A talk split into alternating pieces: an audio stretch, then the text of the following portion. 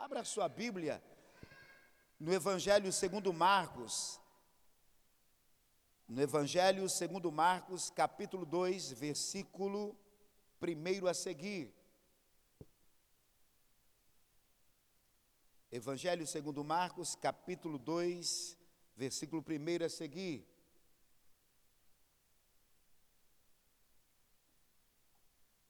Diz assim o texto: Dias depois, quando Jesus retornou a Cafarnaum, a notícia de que ele tinha voltado se espalhou rapidamente. Em pouco tempo, a casa onde estava hospedado ficou tão cheia que não havia lugar nem do lado de fora da porta. Enquanto ele anunciava a palavra de Deus, quatro homens vieram carregando um paralítico numa maca. Por causa da multidão, não tinham como levá-lo até Jesus. E então abriram um buraco no teto, acima de onde Jesus estava. Em seguida, baixaram o homem na maca, bem na frente dele. Ao ver a fé que eles tinham, Jesus disse ao paralítico: Filho, seus pecados estão perdoados. Alguns dos mestres da lei que estavam ali, sentados, pensaram: O que ele está dizendo? Isso é blasfêmia. Somente Deus pode perdoar pecados. Jesus logo percebeu o que eles estavam pensando e perguntou: Por que vocês questionam essas coisas em seu coração? O que é mais fácil? Dizer ao paralítico: Seus pecados estão perdoados? Ou levante-se, pegue a sua, a sua maca e ande? Mas eu lhes mostrarei que o filho do homem tem autoridade na terra para perdoar pecados. Então disse ao paralítico: Levante-se, pegue sua maca e vá para casa. O homem se levantou de um salto, pegou sua maca e saiu andando diante de todos. A multidão ficou admirada e louvava a Deus, exclamando: Nunca vimos nada igual. Nesta manhã eu quero colocar como tema na nossa mensagem, que nós vamos compartilhar aqui com você, é que existem milagres que só ocorrem quando nós temos amigos. Existem milagres que só ocorrem quando temos amigos. É interessante que na vida nós temos muito, muitos colegas e que nós, por não sermos ensinados, não sermos treinados e, para piorar, por nós queremos sempre preencher a lacuna da nossa alma, os vazios da nossa alma, nós sempre colocamos todos que se aproximam da gente e pessoas que já falam aquilo que a gente deseja ouvir, nós já tiramos eles da condição de colegas e logo já colocamos eles como amigos. E para nossa tristeza, grande parte é, da humanidade coloca como amigos pessoas que não poderiam, em hipótese nenhuma, ser chamados de amigos, mas nós colocamos como amigo. E nós chamamos de amigo porque nós queremos preencher os vazios da nossa alma e principalmente queremos alimentar as nossas carências não é, supridas por pessoas pelas quais deveriam suprir as nossas carências, como pai, mãe, esposo, esposa, filhos, tios, tias, não é? Avós. Então, a família de origem está em conflito.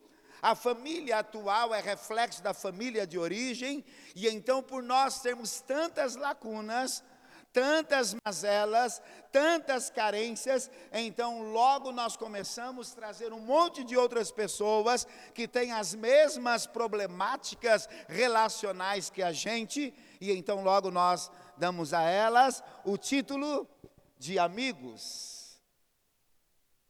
E aí nós precisamos ser um pouquinho mais seletivos para chamar pessoas de amigos. Não podemos ser tão seletivos porque algumas pessoas são tão seletivas, tão seletivas ou tão machucadas, tão feridas, que elas se protegem tanto, Carla, que elas dizem assim: eu não tenho amigos.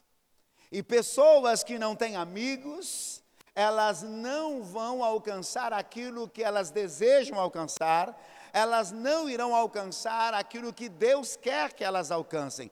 Porque nós precisamos entender o seguinte, Eri: existem coisas que eu quero alcançar e existem coisas que Deus quer que você alcance.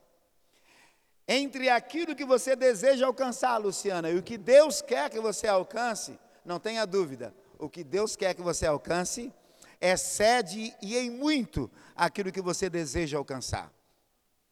Vocês estão entendendo? Digo amém.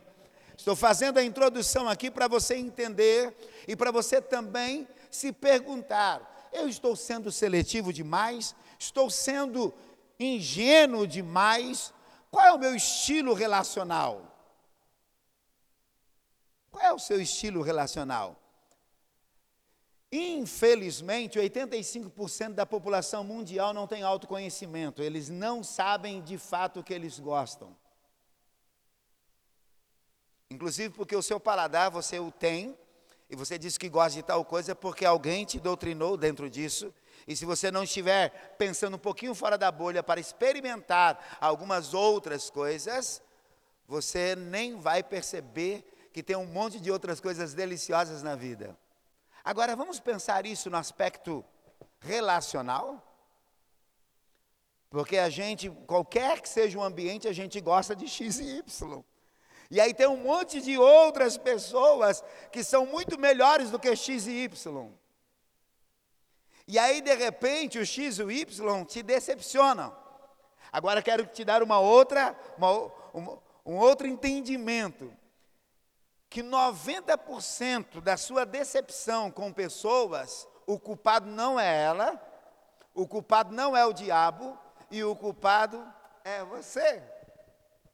Nós que damos informação demais da nossa vida para as pessoas, sem antes nós amadurecermos essa amizade.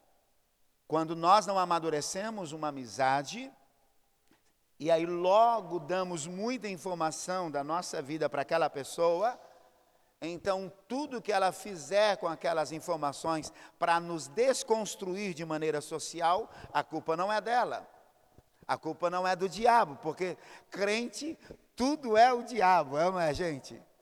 E eu não quero nem aliviar a situação do diabo, porque o bicho é ruim mesmo. Porém, tem um monte de outras coisas que nós estamos tendo como prejuízos relacionais, prejuízos financeiros, prejuízos emocionais. Estamos com um monte de problemas que nós já sabemos que são psicossomáticos e nós estamos espiritualizando essas coisas. Então, quero que você entenda nesta manhã e faça-se essas perguntas: quem eu sou de maneira relacional? Eu sou seletivo demais, sou ingênuo demais, porque esses dois extremos são perigosos, não são saudáveis. E eu falo isso mais de 15 anos. Os extremos, irmã Zumira, revelam a ausência de Deus. Sejam os extremos simples, Rodrigo, ou os, os extremos complexos, ou barulhentos. Porque existem extremos, né? vamos pensar no extremo, a esposa não gostou do que o esposo fez e ela então fica emburrada. Isso é mais de homem, mas existem algumas mulheres que fogem à regra. É muito difícil você ver uma mulher emburrada, principalmente no relacionamento matrimonial. É mais o homem que fica emburrado, não é verdade? É o homem que fica chateado. Ele é chique, ele fica chateado. E aí ele, ele quer silêncio. Mas vamos lá. Nós precisamos então estar abertos a isso, ter essa consciência. Quem eu sou? Como eu sou? Sou seletivo demais? Sou ingênuo demais? Porque os extremos indicam, anunciam a ausência de Deus, seja desde um emburro ou de uma gritaria seja não quero falar, ou eu vou falar tudo o que eu quero agora. Isso são extremos, sim ou não? E são tóxicos, fazem mal. Faz mal a você e faz mal à pessoa que está ao seu lado. Nos extremos, indicam a ausência de Deus, guarde isso. Agora, o que a gente precisa então é se conhecer. E mais do que se conhecer, nós precisamos ser inteligentes nas escolhas de amigos. Eu falo o seguinte: para a grande massa, a grande massa tem, me tem como amigo deles. Mas eu que determino quem são de fato os meus amigos, porque aos meus amigos eu conto a minha vida. Aqueles que eu me relaciono, eu sei da vida deles, oro por eles, aconselho eles, mas amigos é você que decidem. Você que decide quem são seus amigos. Agora, viver sem amigo, Confúcio ele dizia o seguinte: viver sem amigo é como nascer, crescer, envelhecer, ir a óbito e não ter podido ver o brilho da vida e principalmente ver o amanhecer do sol. É algo sem graça, algo sem brilho, sem cores.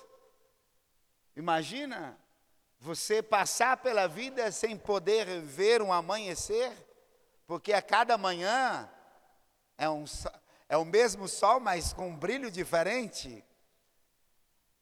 Mas muitas pessoas estão vivendo dessa maneira, sem ter nenhum problema visual, mas a sua alma está tenebrosa, a sua alma está ah, opaca, a sua alma está sem cor, por quê? Porque se ele parar 60 segundos, 30 segundos e pensar, tenho amigos, não surge um nome. Isso não é o problema dos outros, esse é um problema seu. Vocês estão aqui, digam amém. Não ter amigos não é um problema da cidade, não é um problema do bairro, não é um problema das pessoas, não é um problema do trabalho, não é um problema da igreja. Esse é um problema meu, porque eu que preciso decidir me apresentar para outras pessoas e construir uma amizade. A amizade se constrói, como tudo na vida se constrói. E o tema desta manhã é: existem milagres que irão acontecer por meio de amigos. Se existem milagres que irão acontecer por meio de amigos, então eu preciso de amigos. Vamos lá? É importante você entender isso, o quanto você precisa de amigos. E para eu ter amigos, eu preciso construir essa amizade. E amizades saudáveis precisam ser construídas e eu preciso fazer algumas perguntas para mim mesmo, por que eu quero aquela pessoa como amigo? Se eu não faço essas perguntas, então eu serei levado a uma situação e a situação vai ter domínio sobre a minha vida, e então depois não adianta eu reclamar. A primeira pergunta que eu preciso fazer se eu quero tal pessoa como meu amigo, eu preciso perguntar: quem é o Deus daquela pessoa?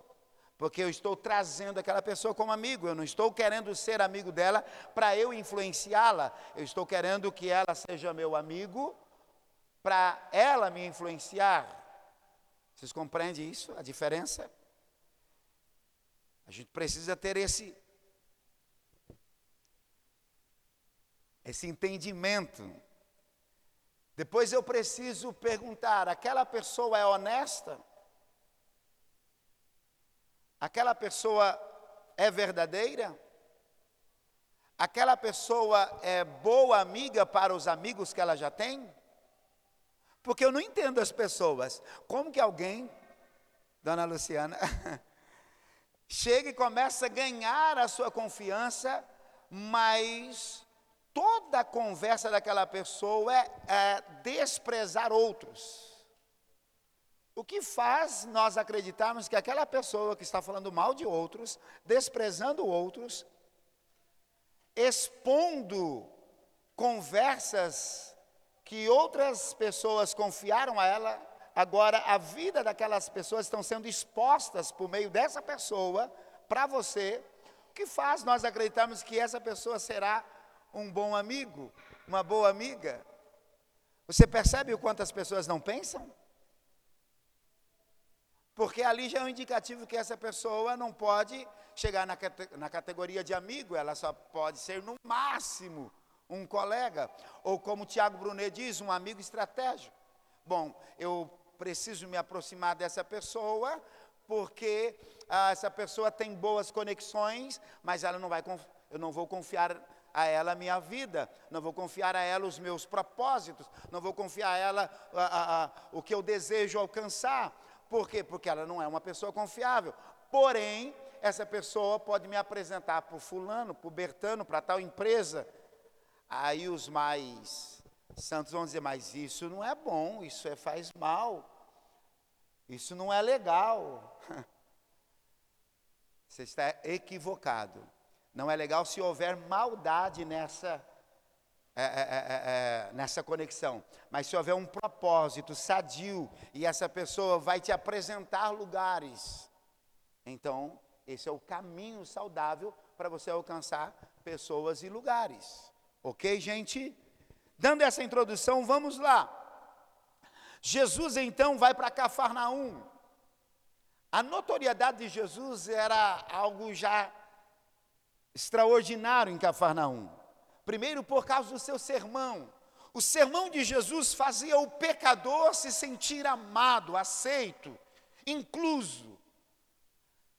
A inclusão, Jesus tinha em todas as suas ações, em todos os seus movimentos, Jesus ele fazia as pessoas que estavam à margem Jesus fazia essas pessoas se sentirem inseridos, amados.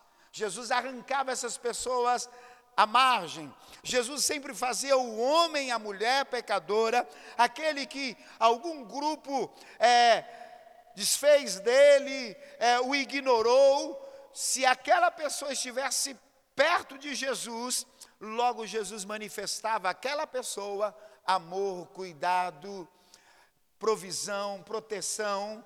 Jesus, no seu olhar, manifestava compaixão. Então era muito bom estar onde Jesus estava. E isso foi se propagando, todos queriam estar perto de Jesus. E então Jesus chega em Cafarnaum, Jesus vai, teologicamente, alguns dizem aqui que Jesus vai exatamente para a casa de Pedro, outros dizem para a casa da sogra de Pedro, outros ainda declaram: não, Jesus tinha ganho ali uma casa em Cafarnaum. Jesus chega então em Cafarnaum e logo um vai comentando com o outro: olha, Jesus está aí, Jesus chegou, ah, então eu já sei onde ele vai ficar. E aí logo todo o povo da cidade foi para ter o um encontro com Jesus, porque eles sabiam que chegando perto de Jesus, Jesus iria falar de Deus, Jesus iria falar da grandeza do Pai Celestial, iria curar os enfermos, Jesus, por meio do seu sermão, iria trazer direção, orientação e, principalmente, iria manifestar aos, aos povos que Deus agora poderia ser chamado de Pai, diferente de todas as religiões, porque todas as religiões falavam de Deus como soberano, e um Deus que não era relacional, era um Deus que estabelecia regras, regras cumpridas, então bênçãos alcançadas, regras quebradas, maldição era derramado. Então agora Jesus vem com um sermão totalmente diferente, um sermão relacional, um sermão onde ele falava para as pessoas: gente, eu vou terminar aqui. Você pode ir para a sua casa, você não precisa ir para o templo procurar o sacerdote para orar. Você pode falar: Pai nosso que estás nos céus.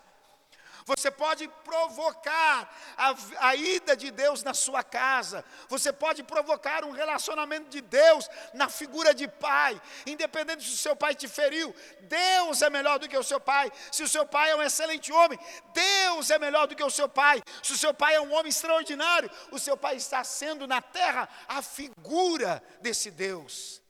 Então, o sermão de Jesus trazia esperança para os doentes o sermão de Jesus trazia esperança para todo e qualquer problema que a pessoa estivesse enfrentando, problemas com a religião, Jesus então sempre trazia esperança, e por meio disso as pessoas iam até Jesus. E o texto mostra que Jesus está ali na casa, as pessoas chegam e Jesus começa a ensinar a palavra. Porque uma das prioridades do ministério de Jesus é trazer essa transformação no, naquilo que o ser humano está pensando.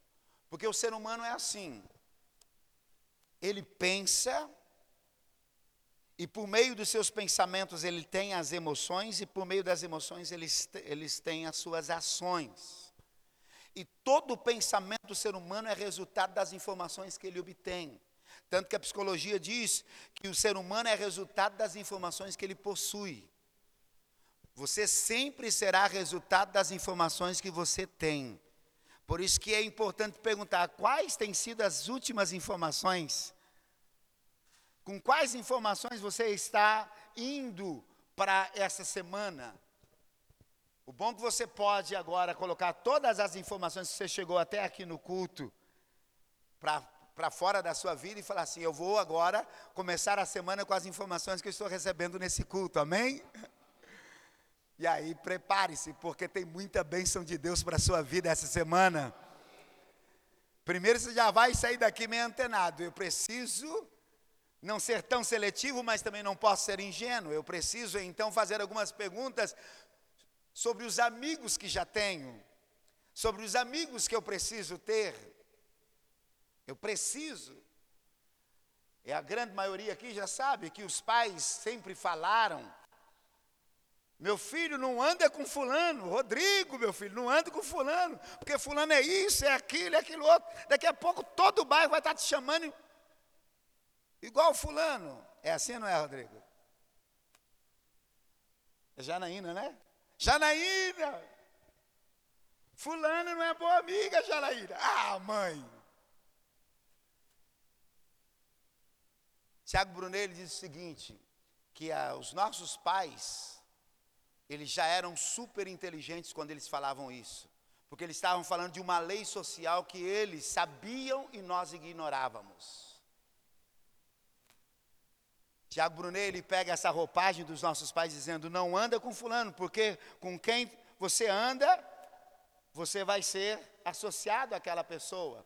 E Tiago Brunet então pega essa linguagem e ele diz o seguinte: que é a lei da comparação você sempre será comparado com alguém com quem você anda de maneira social. Você fazendo ou não fazendo, você será comparado àquela pessoa. Você gostando ou não gostando, e você acreditando, não, isso não vai é, mudar a minha, minha, minha vida. Vai sim, porque pessoas fecham portas e pessoas abrem porta. Isso é claro, você gostando ou não gostando. Isso, isso é fato. Então vamos lá. Então pegue esse sermão desta manhã e leve para essa semana. Depois provoque em você um desejo de estar aqui com a gente novamente domingo. Não é? Você pode tanto domingo pela manhã quanto domingo à noite. Para você sempre receber uma palavra para a direção da sua vida. Então vamos lá. O texto mostra então Jesus ensinando, dando instrução. E de repente, havia tanta gente que nem do lado de fora. As pessoas estavam sob o ombro um do outro, olhando por meio do ombro um do outro, porque a casa estava cheia, a sala estava cheia, as janelas tinham pessoas pelas janelas e também pelas portas, e Jesus estava ensinando a palavra de Deus, trazendo esperança àqueles corações. E de repente, em Cafarnaum havia um homem paralítico, e esse homem, ainda que desejasse estar junto com Jesus, ele não tinha condição nenhuma de estar lá. Mas ele, esse homem, ele alcançou quatro amigos. A gente precisa ter no mínimo quatro amigos. Esse homem tem quatro amigos, e esses amigos falam a ele: Olha, Jesus está em Cafarnaum, e nós sabemos que Jesus tem todo o poder se você concordar, nós vamos pegar você nessa maca e vamos levar até Jesus. E ele concorda. Por que, que ele concorda? Porque os amigos mostram que o ama, os amigos mostram comprometimento e os amigos mostram que vão protegê-lo e estão conduzindo ele a um lugar que a vida dele será transformada. E então esses amigos convencem aquele paralítico e levam aquele paralítico até Jesus. O interessante é que quando eles chegam até onde Jesus está, há uma multidão ali. E é nesse ponto que nós temos algumas lições interessantes. O primeiro ponto que você precisa entender quem são bons amigos é quando você não tem nada para dar àqueles amigos, inclusive nem humor, né? nem alegria.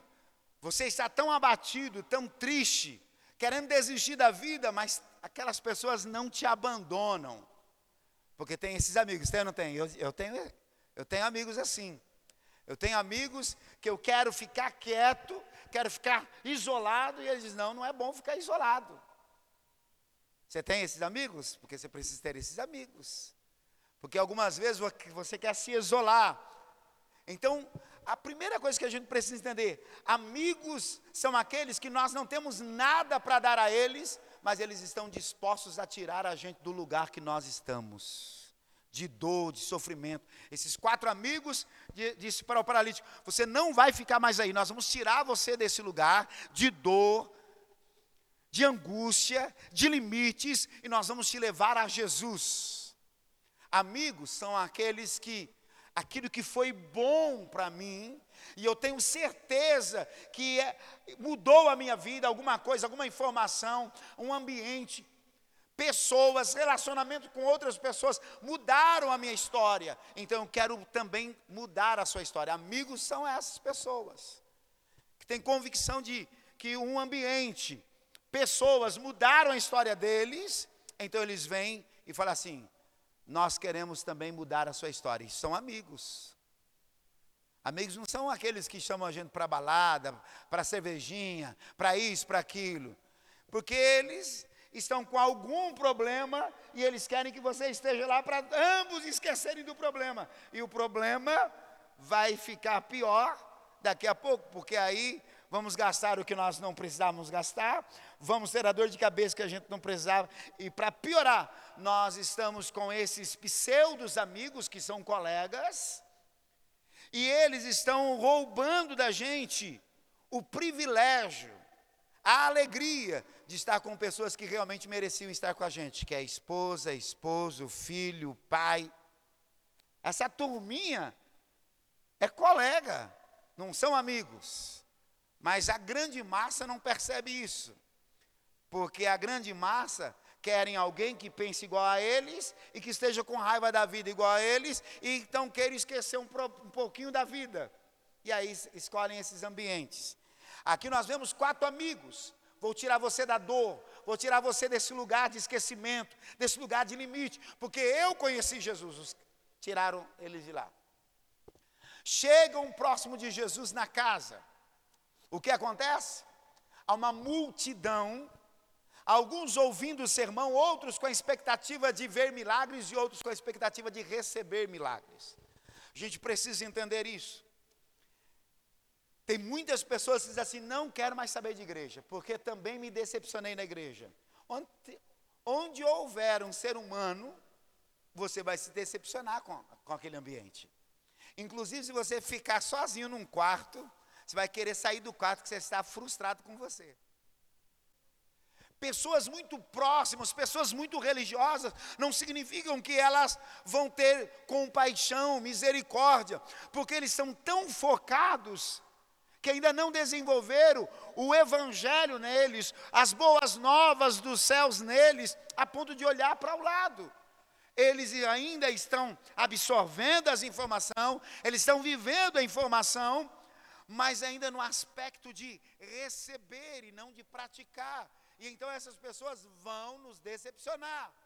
Ainda que elas sejam pregadores, ainda que elas sejam é, parte do louvor, ainda que sejam pessoas religiosas e que o padrão relacional, o padrão moral na sociedade merece louvores, mas ainda elas no relacionamento não manifestam a prática do evangelho colocando você em primeiro lugar, colocando as suas necessidades superiores a deles, porque quando a gente começa a praticar o Evangelho, as minhas necessidades não são prioridades mais, a necessidade do outro é prioridade. Mas nesse grupo aqui, dessa multidão, não tem ninguém com essa maturidade, a não ser os quatro amigos. Eles chegam e a multidão, há uma multidão, há um grupo menor muito próximo de Jesus na sala, há um grupo mais nos cantos da parede, outro grupo do lado de fora, todos atentos, mas ninguém, irmão José, olhando para o paralítico que fora é, trazido por quatro amigos. Eu acredito muito que os quatro amigos colocaram a mão, tocaram em alguns ombros e disseram: Ei, permite nós entrarmos, porque nós trouxemos nosso amigo paralítico e nós queremos colocar diante de Jesus, permita nós entrarmos. E aí a gente sabe o que aconteceu. Alguém balançou o ombro lá, mas o Miri disse: Não, não vou não, ah, vai para lá. Não, eu estou no meu lugar, eu cheguei mais cedo, venho amanhã. E cada um manifestou o seu nível de egoísmo, orgulho. E quando a gente percebe isso na igreja, Carla, alguém manifestando egoísmo, orgulho, a gente diz assim: aqui não é meu lugar. É assim ou não é, gente? E não é verdade. Não é porque alguém manifestou orgulho, egoísmo, é áspero, não quer a sua amizade, que aquele lugar não é o seu lugar. Esses amigos entendem que a coisa mais importante ali é primeiro Jesus e depois o amigo com a necessidade. A gente precisa entender na vida quais coisas são importantes. Pessoas pelas quais não tem muito claro o que é importante para ele, ele se torna situacional. Todo ser humano ele precisa ter a sua ICP, uma ideia central permanente. Pessoas que não têm uma ideia central permanente, essa pessoa está indo aqui e de repente uma situação surge, por ele não ter uma ideia central, permanente, ele diz: Bom, surgiu esse problema, então vou para cá, vou embora. As pessoas fazem isso. Esses dias eu vi uma, uma amiga vai ao comércio, chega no comércio, vê uma amiga chorando desesperadamente.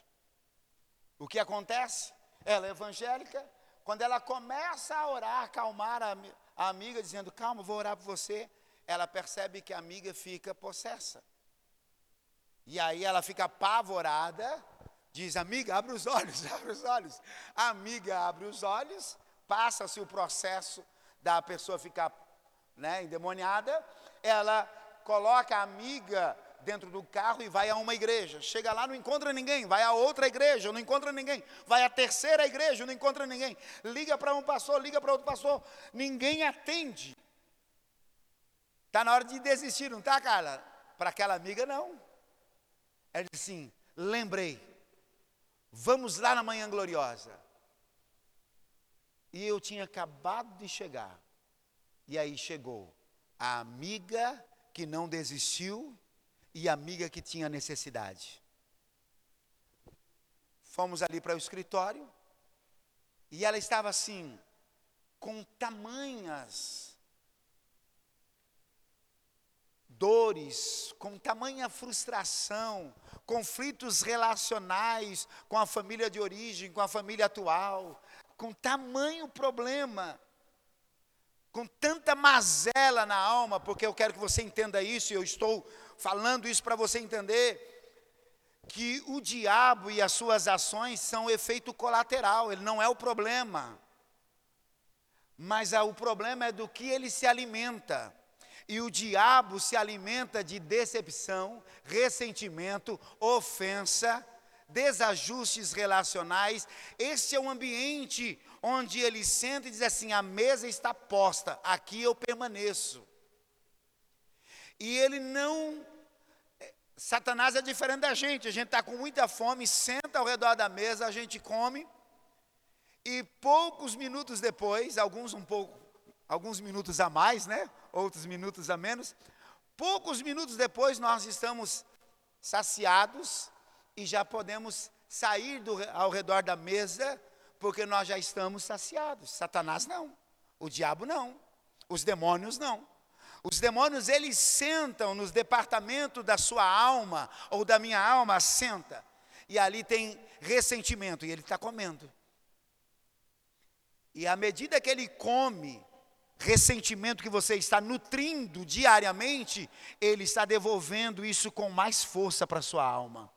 Ofensas, ele está se alimentando na sua alma e está dando de volta para você toda aquela ofensa. Mas elas, desajustes relacionais, e ali ele vai chamando uma galera maior, porque tem alimento para mais gente ou para mais demônios. Demônios é o efeito colateral no mundo espiritual, não é o problema. E é por isso que muitas pessoas e muitas igrejas vivem fazendo espetáculo de expulsar demônio, porque aí são três escravos: a massa, que ama ver isso, a vítima, que é a pessoa possessa, e o pastor. Porque expulsar o demônio sem cuidar da alma dessa pessoa é uma ação irresponsável. E no Brasil, mais de 90% das igrejas pentecostais, elas têm só esta ação. Elas estabelecem que a grandeza de toda aquela ação é do diabo e todo o poder está em Deus, mas precisa dele e daquele ambiente. E aquele ambiente, ele não está sendo responsável com essa pessoa, porque só expulsa demônio, a outra semana ela está de novo ali endemoniada. Quem já viu isso? Isso vai acontecendo. Então nós precisamos ter essa compreensão. Amém? Vamos lá. Então o texto mostra que os homens, os amigos chegam ali, procuram introduzir, levar o amigo paralítico necessitado para perto de Jesus, mas aqueles que estão muito perto de Jesus têm como objetivo absorver o máximo de informação, mas ainda não desenvolveram a prática da informação. Os que estão um pouco mais distante de Jesus, ainda dentro da sala, também estão querendo ouvir, e alguns não só querem ouvir, Lucas, mas também querem ser curados, precisam da cura, foram para aquele propósito, e então o que é mais importante naquela sala é ele ter alcançado o seu milagre, e do lado de fora estão aqueles que chegaram atrasados, que também precisam da cura, precisam do milagre, precisam ouvir a instrução, mas grande parte daqueles que estão lá fora são só espectadores de milagres. Eles não precisam do milagre, eles não querem seguir Jesus, mas eles querem ver milagre, porque é legal ver milagre, é muito bom, traz uma satisfação na alma, faz inclusive a gente perceber a presença de Deus, então milagre é bom. Mas agora chega quatro amigos com um paralítico e ninguém dessas pessoas que estão caminhando com Jesus, estão ouvindo Jesus, ninguém se importa com os quatro amigos e com o paralítico. Mas esses quatro amigos são amigos de verdade. Eles disseram: Nós te trouxemos até aqui, nós vamos deixar assim. Vamos subir por aquela escada, vamos abrir um buraco no telhado e vamos descer você até Jesus. E nós vamos ter maior cuidado. Fique tranquilo, você não vai cair. Nós vamos cuidar de você, porque amigo inspira confiança. A gente precisa perguntar isso. As pessoas pelas quais nós temos como amigos, e algumas vezes, né, a gente fala, não, eu tenho o meu amigo fulano. A pergunta é, não é se ele é seu amigo, a pergunta é, ele é confiável? O que ele fez para que você de fato pudesse confiar nele? Qual foi a última ação que você fez? Uau, esse cara é gente boa. E essa, né, para as meninas, né? Nossa, essa minha amiga é, é valorosa. Qual foi a última ação? Agora, se você perguntar para você mesmo, quais foram as últimas ações que ela ou ele me decepcionou? Depende, você vai começar a enumerar. São indicativos que não pode permanecer na condição de amigo ou amiga, mas você ignora. É ou não é, gente? Esses quatro amigos disseram: Nós vamos subir você a escada, vamos descer você até Jesus, porque nós conhecemos Jesus. E o amigo paralítico permite, eles sobem, abrem o telhado, e aí eu gosto desse texto, porque Jesus está ensinando, gente. Aí começam a abrir o telhado, o telhado lá é como uma laje, é barro seco com é, madeiras, galhos, irmão José. Então, à medida que eles começam a abrir, primeiro, barulho. Segundo, começa a cair, cair e Jesus está no meio da casa, irmã Zumira. Começa a cair. Jesus olha para cima e vê alguém abrindo um buraco no telhado. Jesus então para de ensinar e começa a observar. Pessoas pelas quais respondem bem a qualquer situação que ele não conheça, ele só vai responder bem porque antes dele responder, ele faz o quê? Ele observa. As pessoas pelas quais não têm a capacidade de observar o que está acontecendo ao seu redor, eles estão ignorando a possibilidade de serem mais inteligentes e alcançar a sabedoria. Gente, guarde isso. Pessoas pelas quais não têm a capacidade de observar os acontecimentos ao seu redor, eles estão ignorando a possibilidade de ser inteligentes e caminhar para a sabedoria.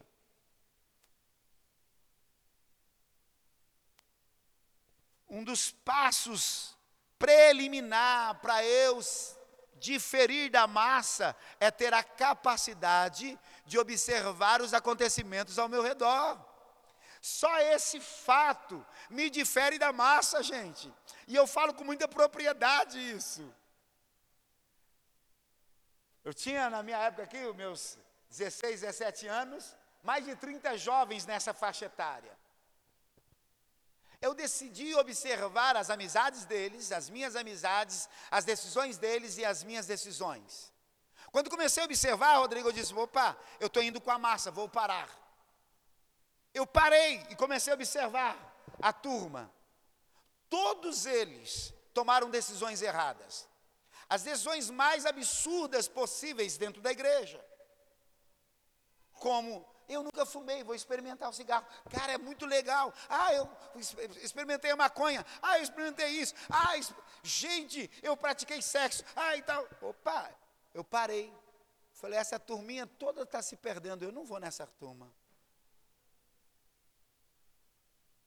Grande parte dessa turma, as meninas se, ficar, se tornaram mães sem a presença do pai, e eles se tornaram pais sem a presença da mãe.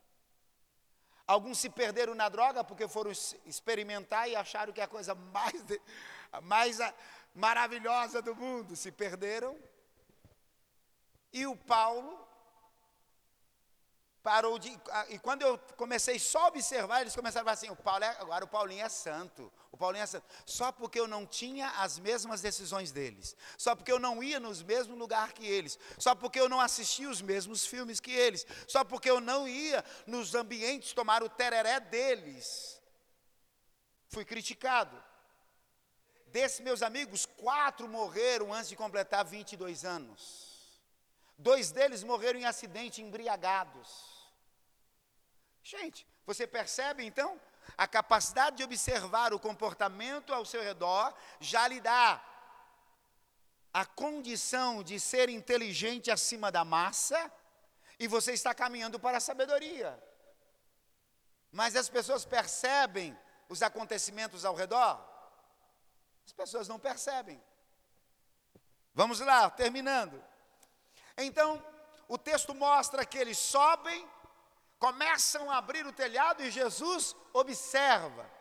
Quando Jesus observa, Jesus vê homens abrindo o telhado com o propósito de descer uma maca.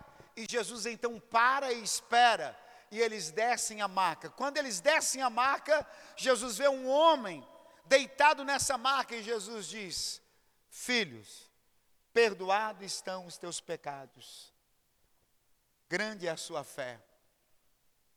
O interessante, Eri, é que havia ali homens muito próximos de Jesus que eram é, eruditos, homens de grande erudição, homens cultos, homens que estudavam a palavra de Deus, e então eles iam porque o sermão de Jesus diferia dos rabinos, dos sacerdotes, então eles estavam ali boquiabertos com tudo que Jesus ensinava, mas de repente, Jesus fala algo que vai contra toda a sua estrutura religiosa, e eu gosto disso. Porque nós somos assim, ó. À medida que nós estamos ouvindo alguém, a gente vai concordando, concordando. Mas quando aquela pessoa fala alguma coisa que vai contra a nossa estrutura religiosa, a gente, opa! A gente já sai do âmbito da admiração para a condenação. A gente muda muito rápido, cara. Ó, admiração, já não concordo e condeno, está errado. Eles estavam ali dia a dia ouvindo Jesus e admiravam Jesus. Mas Jesus diz assim: Filho, perdoado estão os teus pecados. Foi contra a estrutura religiosa. Porque a estrutura religiosa, irmão José, para alguém ser perdoado, tinha que ser no templo. Uma vez no ano, tinha que ter o cordeiro e tinha que ter o sacerdote, Rodrigo. Então eles não estavam no templo, estavam numa casa. Eles não tinham cordeiro, eles não tinham sacerdote e não era na data certa. Mas eles estavam é, engessados pela doutrina e eles não estavam vendo que Jesus é maior do que o templo. Jesus está na plenitude do templo Jesus é o cordeiro que tira o pecado do mundo, e Jesus é o sumo sacerdote por excelência. Nada disso eles conseguiram ver por quê? Por causa da sua estrutura religiosa. A estrutura religiosa são os pontos cegos. Na verdade, toda a estrutura tem um ponto cego. Eu estou aqui conversando com dois professores de autoescola, então eles sabem, a estrutura do carro se torna o um ponto cego, não é para. Quais são as suas estruturas que têm permitido, aliás, tem as, quais, quais são as suas estruturas que de fato são os pontos cegos e que você não aceita ninguém falar? Eu viajo bastante e eu gosto de viajar dirigindo mesmo. E é eu e a Luciana. A Luciana não dirige. Mas ela viaja tanto tempo comigo que então ela sabe quais são os perigos. E logo cedo, logo no começo, eu disse assim: olha, amor, uh, seja dentro da cidade, seja na BR, se você perceber alguma coisa que possa trazer para você preocupação, não tenha problema, fale. Eu quero ser um homem totalmente diferente da maioria dos homens. Homens, quando estão dirigindo, não gostam que a esposa ou alguém do lado possa falar: Você percebeu aquele carro? Cuidado que está ali. Eu não conheço homens que gostam. Eu sou esse homem. Eu devo, de, desenvolvi esse comportamento relacional saudável, principalmente com a minha esposa, porque não tem ninguém nessa terra que me queira tão bem quanto a minha esposa, sim ou não? É lógico, é claro.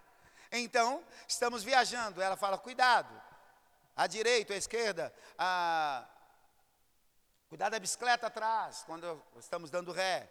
Então, ela ela coopera para que então eu não sofra acidente não cause acidente. Mas é uma decisão minha. E posso dizer para você que é uma, é uma decisão minha muito inteligente. Hashtag, fica a dica. Né? Pare de falar, não, não. Eu já estava dentro do carro com alguém, a esposa foi falar, cuidado com coisa, então pega o volante. Quer dirigir? Olha que coisa simpática. Que doce. E também já vi mulheres, viu, meninas? Mulheres que eu vou te contar. Ficam muito bravas se você falar, cuidado com coisa. Mas vamos lá. Cuidado com essas estruturas, porque as estruturas pessoais, as, estru as estruturas familiares, estruturas religiosas, podem ser o ponto cego. E ponto cego causa acidentes. Então, tem muita gente tendo acidentes relacionais, acidentes profissionais, acidentes na vida cristã, por causa das suas estruturas que causam ponto cego. Esses homens admiravam Jesus e agora, porque Jesus diz: perdoados estão os seus pecados, eles já saem da admiração para a condenação. É blasfêmia, esse está querendo ser igual a Deus, está errado, isso tudo no pensamento. E aí Jesus, olhando para eles, diz assim: por que vocês estão pensando dessa maneira? O que é mais fácil, eu dizer perdoados estão os seus pecados? Ou eu falar, paralítico, levante ande? O que é mais fácil? Jesus então provoca-os a pensar. O que é mais fácil? É muito mais fácil falar, perdoados estão os seus pecados. Primeiro, por quê? Porque o pecado é algo, grande parte do pecado é algo abstrato, está não está no concreto, não está exposto, mas a paralisia está exposta. O que é mais fácil? Jesus provoca os Lucas a pensar: o que é mais fácil? Vocês estão dizendo que eu estou blasfemando? O que é mais fácil? Dizer paralítico, perdoados estão seus pecados, ou mandar o paralítico andar? Eles logo pensaram assim, Luciano: claro que é mais fácil, perdoados estão os teus pecados. Porém, você está pecando contra Deus, porque isso é blasfêmia. Não se pode perdoar pecado, é só Deus quem perdoa pecado. E eles estão nesse ato de pensar, e Jesus provocou mais ainda. Então, para que vocês saibam que o Filho do Homem, o Filho de Deus, tem na terra, olha só, tem na terra poder para perdoar pecados, eu digo ao paralítico: paralítico, levanta e anda. E a Bíblia diz que imediatamente aquele paralítico levantou e andou. E agora aqueles homens que estavam ofendidos, aqueles homens que estavam acusando Jesus, eles ficam boquiabertos, estatalados, com os olhos estatalados, e diz: Nunca vimos tal coisa. Sai da incredulidade, saem da acusação para a crença, porque o milagre trouxe impacto na vida deles. Todos ficaram admirados. Para eu terminar, esse texto mostra que Deus ele quer sim resolver todas as questões físicas, todas as questões emocionais, todas as questões relacionais, mas a prioridade do evangelho é perdoar os nossos pecados. Você não pode andar com culpa. Você não pode andar com cargas e pesos desnecessários. Não é inteligente ouvir a palavra de Deus e ainda andar com, com pesos. Como algumas vezes eu já vi, triste, trabalhei em Baia Fria, e aí eu vi as pessoas indo com a mochila, nós sentávamos na carroceria do caminhão e a mochila nas costas. Tem muita gente que já está na condução da graça, mas vivem com as mochilas nas costas da culpa, do rancor, do ressentimento e tantas coisas ruins. Vou te dar um, um conselho.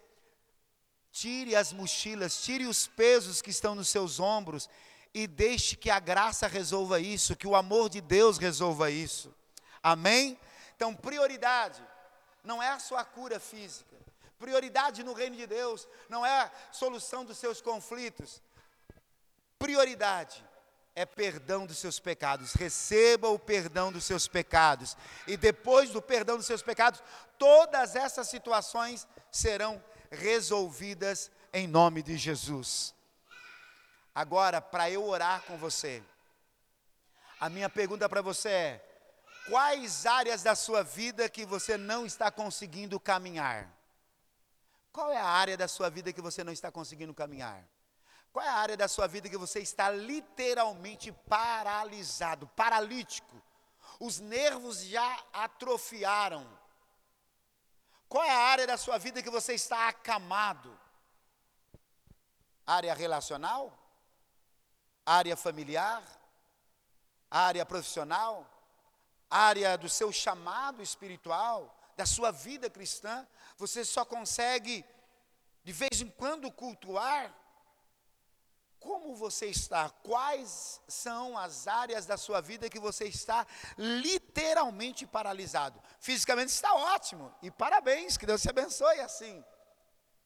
Mas existem paralisias, como paralisias emocionais, que elas são mais terríveis do que a física. Porque a física alguém pega, como esses quatro homens, e conduz você em outro ambiente. Mas a emocional, você sai daqui e vai chorar? Você sai daqui e vai dizer: a minha vida não tem mais é, é, é, é, solução? Você não confia mais em ninguém porque você carrega as ofensas de pessoas pelas quais você abriu a sua vida e você pensa que todo mundo é daquele jeito? Você já olha para as pessoas a partir das frustrações, decepções, desapontamentos que as pessoas causaram em você? Quais áreas da sua vida você está paralisado? Porque eu quero dizer para você, estou aqui como um desses amigos, para te carregar e te apresentar Jesus Cristo. Você pode ficar em pé?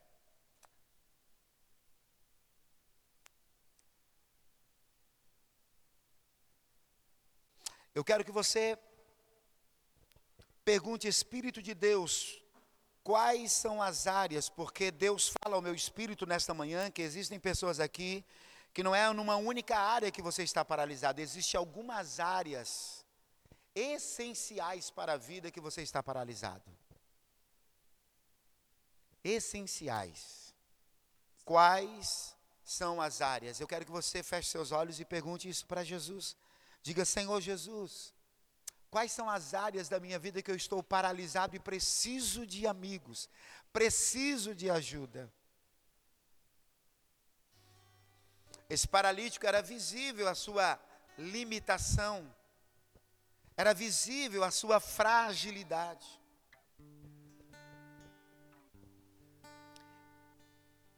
Nós precisamos Perguntar, Espírito de Deus, quais são as áreas da minha vida que eu estou paralisado, que eu sozinho não sou capaz. Existem muitas decisões nossas que sozinho nós não seremos capazes de tomar. Por isso que eu coloquei como tema: existem milagres que você vai alcançar se você ter amigos. Quero que você saiba de uma coisa. Esse ano eu completei 32 anos de pastoreio, de tempo ininterrupto.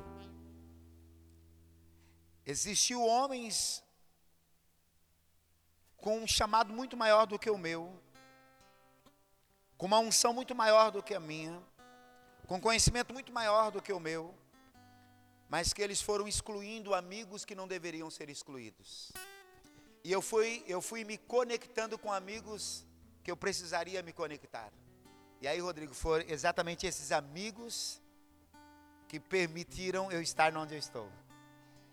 Mais de 70% de tudo que eu tenho vivido no ministério é consequência dos bons amigos que eu me conectei. Eu não passo, em hipótese nenhuma, um tempo sem abrir o meu coração com amigos mais chegados do que irmão. Porque, como você, eu tenho meus medos, minhas ansiedades, minhas preocupações, meus limites. E por eu ser bio, psico, social e espiritual, eu preciso então entender que existem três áreas da minha vida que eu não vou relacionar ela com Deus: o bio, o psico e o social. Isso fala da minha humanidade. Então, se eu me desligo no aspecto bio, corpo, da responsabilidade que eu tenho com o corpo, então eu vou ter danos. Se eu me desligo com a responsabilidade do meu psique, das minhas emoções, e quero espiritualizar as minhas emoções, eu terei problema. E se eu espiritualizo o meu social, as decisões de quem serão meus amigos, quem fará parte da minha vida, quem vai cooperar para eu me estruturar e quem eu, com quem eu vou cooperar para estruturá-los socialmente. Se eu também espiritualizo isso, eu terei problemas. E é por isso que grande parte dos crentes, principalmente os pentecostais, tem problemas seríssimos, porque eles espiritualizam três partes daquilo que ele é. Porque nós somos bio, psico, social e espiritual. Claro que a parte mais importante e que liberta tudo aquilo que eu, sou é a espiritual. Mas a espiritual, ela precisa ser consequência do meu intelecto, porque não existe maturidade espiritual sem antes eu alcançar maturidade intelectual. A minha espiritualidade vai depender exatamente de como eu resolvi as minhas questões psicológicas. Não tem como eu ser saudável espiritualmente, Carla, se eu emocionalmente sou enfermo. E a saúde emocional, ela não acontece no secreto, como alguns crentes falam, vai orar. A saúde emocional, ela acontece, e a psicologia, a psiquiatria, a psicanálise fala isso, no compartilhar, Rodrigo. É, ter, é terapêutico eu falar e alguém me ouvir. É terapêutico. Eu já saio de lá com uma tonelada a menos. Uma psicóloga em São Paulo diz o seguinte: de 10 pessoas que entram no meu consultório, só três precisariam estar aqui de fato. As outras sete precisam de amigos. Como você está na questão de amigos? Pense nisso. Feche seus olhos, fale com Jesus.